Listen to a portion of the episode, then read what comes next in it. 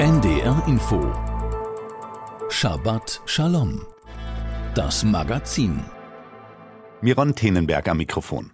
In dieser Woche hat Rachel Salamander die Moses Mendelssohn Medaille erhalten. Diese wird jährlich in München an Menschen verliehen, die mit ihrem Engagement die Verbreitung des Toleranzgedanken in der Gesellschaft fördern. So heißt es in den Preisstatuten der Moses Mendelssohn Stiftung, die die Medaille vergibt. Erhalten haben den Preis unter anderem Ignaz Bubis, Kurt Biedenkopf, Charlotte Knobloch, Daniel Barenbäum, Friede Springer oder Berthold Beitz, über den ich in der vergangenen Woche mit Marcel Reif gesprochen habe, anlässlich seiner Rede im Deutschen Bundestag zum Holocaust-Gedenktag. In diesem Jahr hat also die promovierte Münchner Literaturwissenschaftlerin Rachel Salamander die Moses Mendelssohn-Medaille erhalten.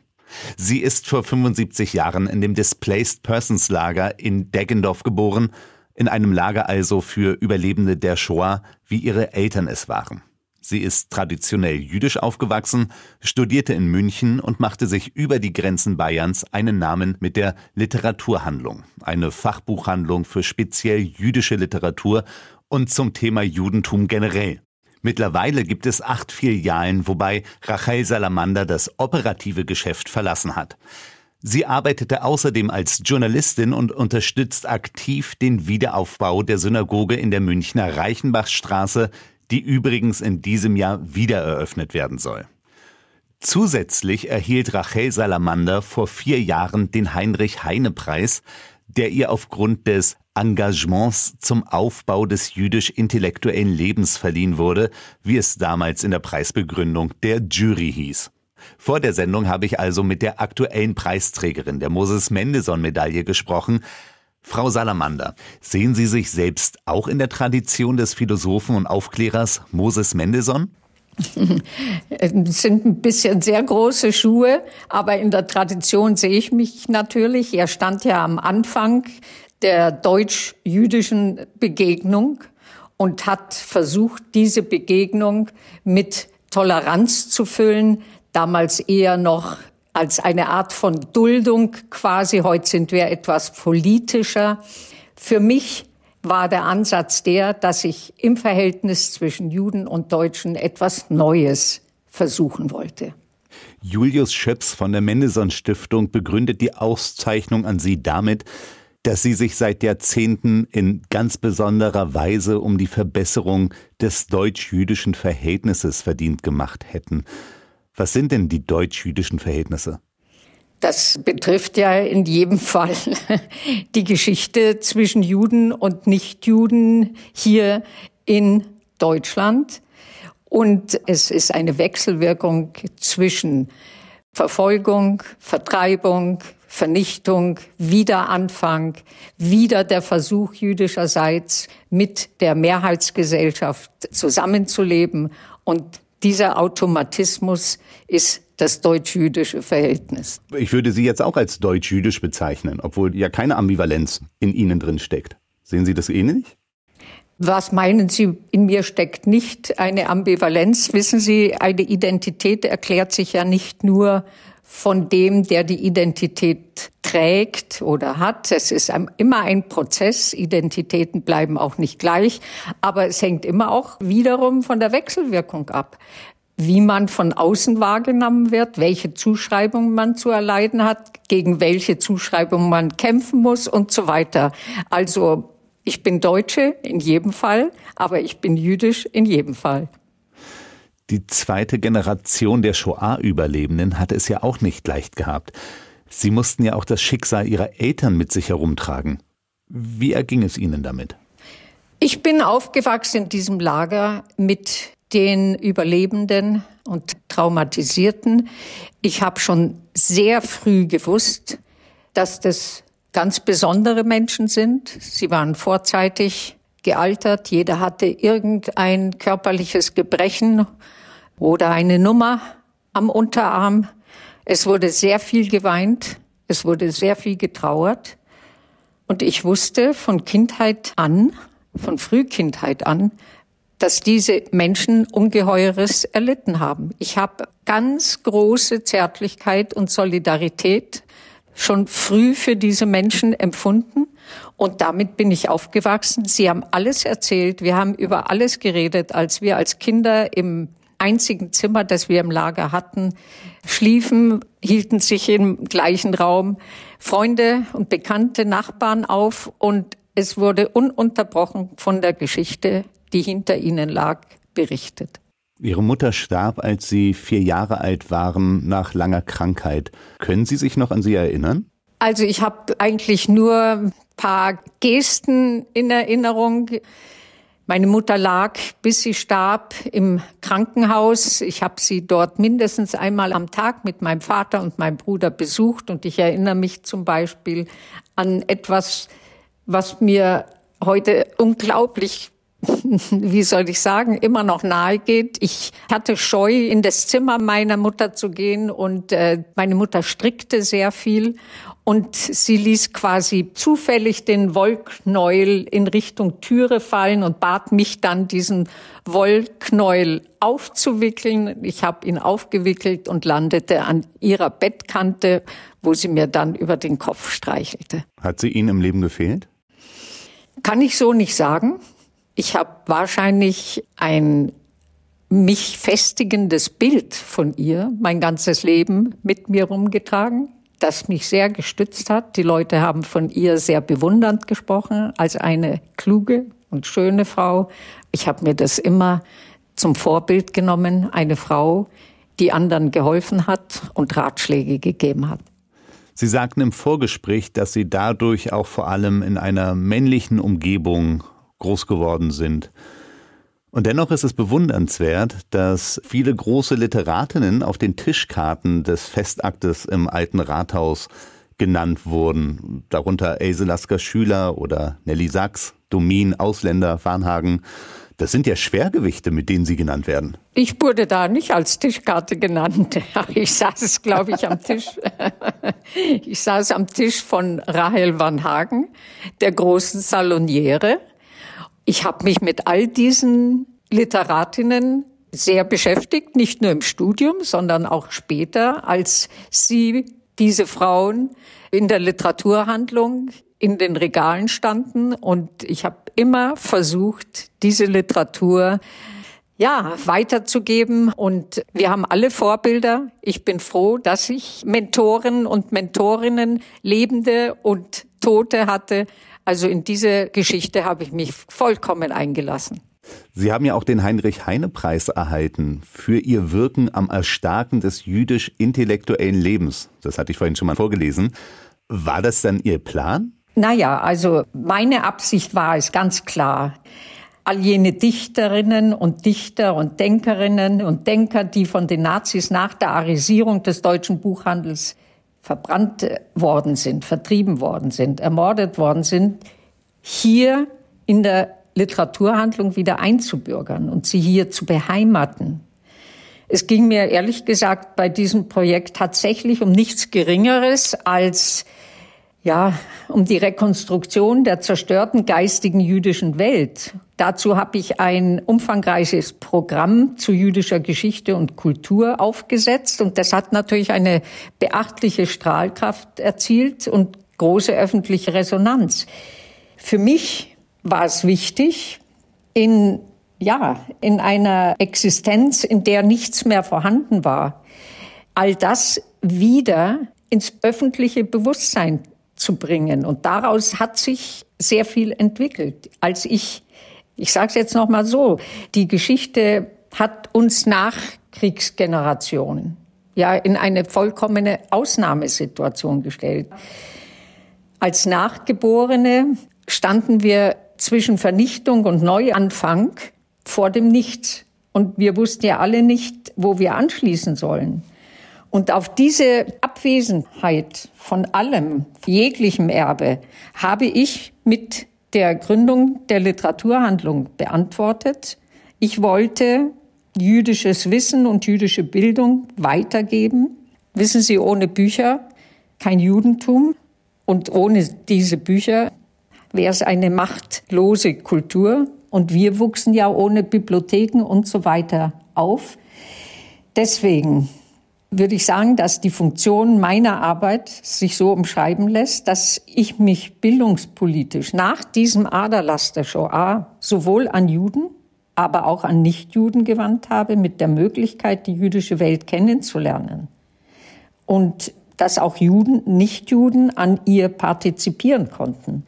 Das war mein Ansinnen und habe damit eine, historisch gesehen, eine kulturelle Atmosphäre geschaffen, von, ja, von der aus viele Impulse nicht nur zur Stärkung der jüdischen Kultur ausgegangen sind, sondern hier in der Literaturhandlung hat ja mit dem intensiven Programm zur sogenannten Aufarbeitung der Vergangenheit tatsächlich sich ein Modell entwickelt im Umgang von Juden und Nichtjuden. Wir haben Debatten ausgelöst und haben auf den öffentlichen Diskurs eingewirkt. Und zwar, und das ist mir immer wichtig gewesen, von einer jüdischen Perspektive aus. Und daraus hat sich quasi so etwas wie ein Kanon für die Literatur zum Judentum des Nachkriegsdeutschlands herausgebildet. Ich möchte jetzt noch einmal zur Preisverleihung, zur Medaille zurückkommen. Wo haben Sie denn die Mendelssohn-Medaille jetzt hingetan? Was macht man damit? Oh, ich habe sie noch gar nicht. Ich habe sie überreicht bekommen, aber sie ist noch im Rathaus, weil diese Mendelssohn-Medaille, die ist ziemlich schwer und nachdem ich zu Fuß bin, konnte ich sie nicht mitschleppen. Sie sagten in Ihrer Festrede, dass Sie Ihr Lebenswerk heutzutage nicht mehr bewerkstelligen könnten. Nun, Sie sind ja auch 75 geworden, aber so recht will ich es Ihnen nicht abnehmen. Welche Pläne haben Sie noch? Ich habe noch einiges fertig zu machen. Ich möchte erreichen, dass das, was ich begonnen habe, ursprünglich als Pionierarbeit begann, nämlich dieses jüdische selbstverständlich zu einer etablierten Größe in diesem Lande wieder, ja, wieder in die Welt zu setzen, dass das Bestand hätte gerade in einer Situation, wo die jüdische Existenz wieder, wieder angegriffen wird. Für mich ist es wichtig, dass es tatsächlich normal bleibt und das Normalste der Welt ist, wenn nichtjüdische Leute in eine Buchhandlung gehen ohne Polizeischutz und das für sie so ist, als wäre das immer schon so gewesen und nicht aus dem Nichts entstanden. Also was das Wichtige ist, dass eben diese Aktivität nicht wieder zu so einem Minderheitennische wird, sondern also kein Randphänomen der Gesellschaft ist, sondern absolut ein konstitutives Moment dieser Gesellschaft. Rachel Salamander hat in dieser Woche die Moses Mendelssohn Medaille erhalten. Ich sprach mit der Literaturwissenschaftlerin über jüdisches Leben in der bundesrepublikanischen Nachkriegszeit. Wie in jeder Woche möchten wir Ihnen auch eine musikalische Facette jüdischen Lebens vorstellen. Frau Salamander, Sie dürfen sich etwas wünschen. Ja, dann vielleicht, wenn wir schon bei der Mendelssohn-Medaille sind, von Felix Mendelssohn gibt's wunderschöne Klavierstücke, Lieder ohne Worte.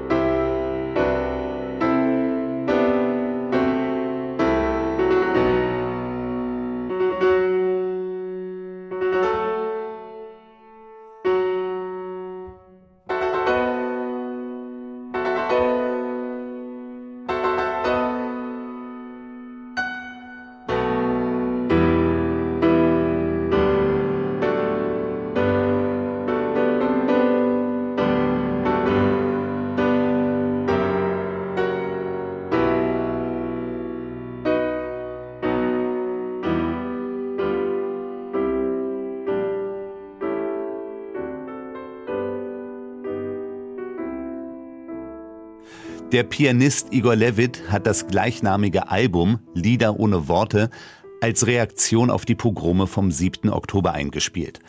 Es ist seit einer Woche auch als CD im Handel erhältlich und der Erlös aus dem Albumverkauf geht an die OFEC Beratungsstelle bei antisemitischer Gewalt und Diskriminierung und die Berliner Kreuzberger Initiative gegen Antisemitismus. Und jetzt der Nachrichtenüberblick. Die Beauftragten des Bundes für Minderheitenschutz und gegen Rassismus haben den Holocaust-Gedenktag zum Anlass für eine kritische Bestandsaufnahme genommen. In einer gemeinsamen Erklärung heißt es, wenn heute der Millionen Opfer des Nationalsozialismus gedacht werde, dann geschehe dies in einer Zeit, in der Jüdinnen und Juden in Deutschland wieder Angst um ihre Sicherheit hätten. Kein Mensch dürfe jemals um die eigene Sicherheit fürchten müssen, weil er einer Gruppe angehöre, gegen die sich menschenfeindliche Ideologien richteten. Zu den Unterzeichnern gehören unter anderem die Antidiskriminierungsbeauftragte Ferda Ataman und der Beauftragte der Bundesregierung für jüdisches Leben Felix Klein. Eine frühere Sekretärin des NS-Konzentrationslagers Stutthof hat beim Bundesgerichtshof Revision gegen ihre Verurteilung eingelegt. Da der Fall grundsätzliche Fragen aufwerfe, wurde die Revision zugelassen. Das Landgericht Itzehoe hatte die inzwischen 98 Jahre alte Irmgard F. im Dezember 2022 der Beihilfe zum Mord in mehr als 10.000 Fällen für schuldig gesprochen. In den Jahren 1943 bis 1945 hatte sie als Stenotypistin für den Kommandanten im Konzentrationslager Stutthof gearbeitet.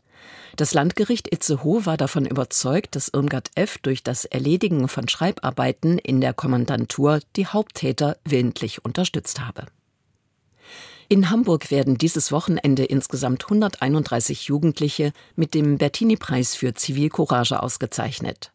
Sie sind im Rahmen von sechs Projekten auf die Suche nach vergangenem und gegenwärtigem Unrecht gegangen und haben sich für ein gleichberechtigtes Miteinander engagiert, so die Hamburger Schulbehörde.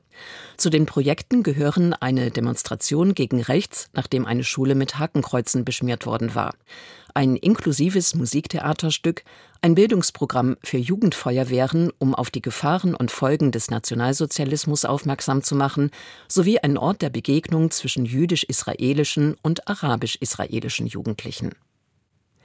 Das Jüdische Museum Frankfurt hat 2023 einen Besucherrekord verzeichnet.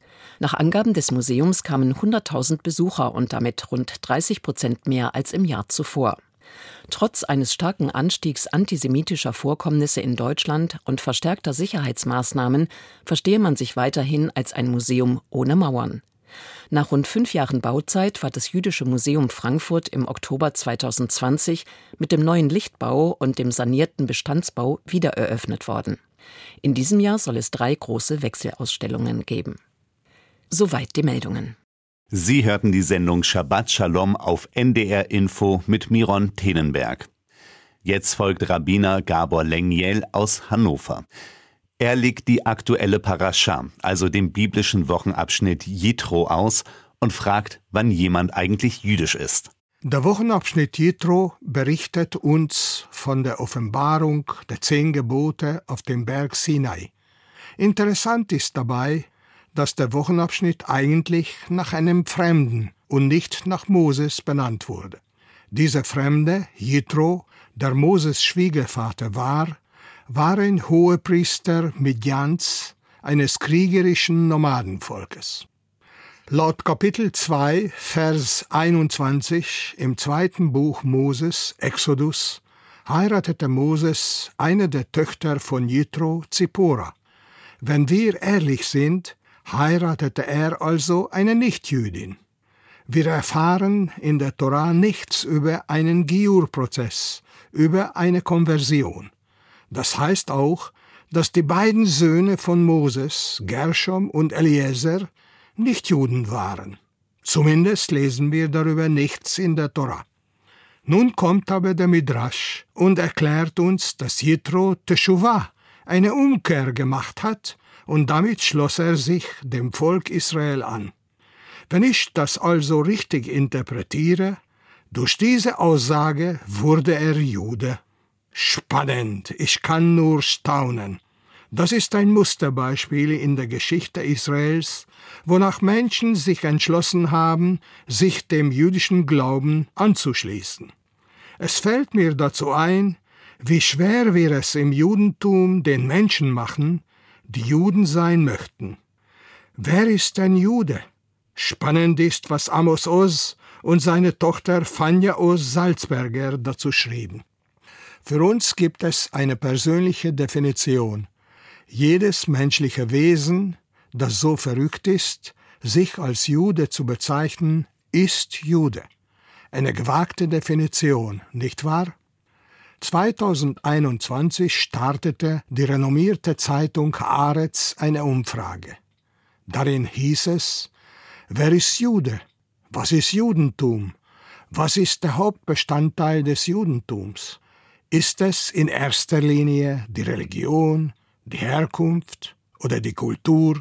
Sind die Hauptbestandteile des Judentums eigentlich die Werte?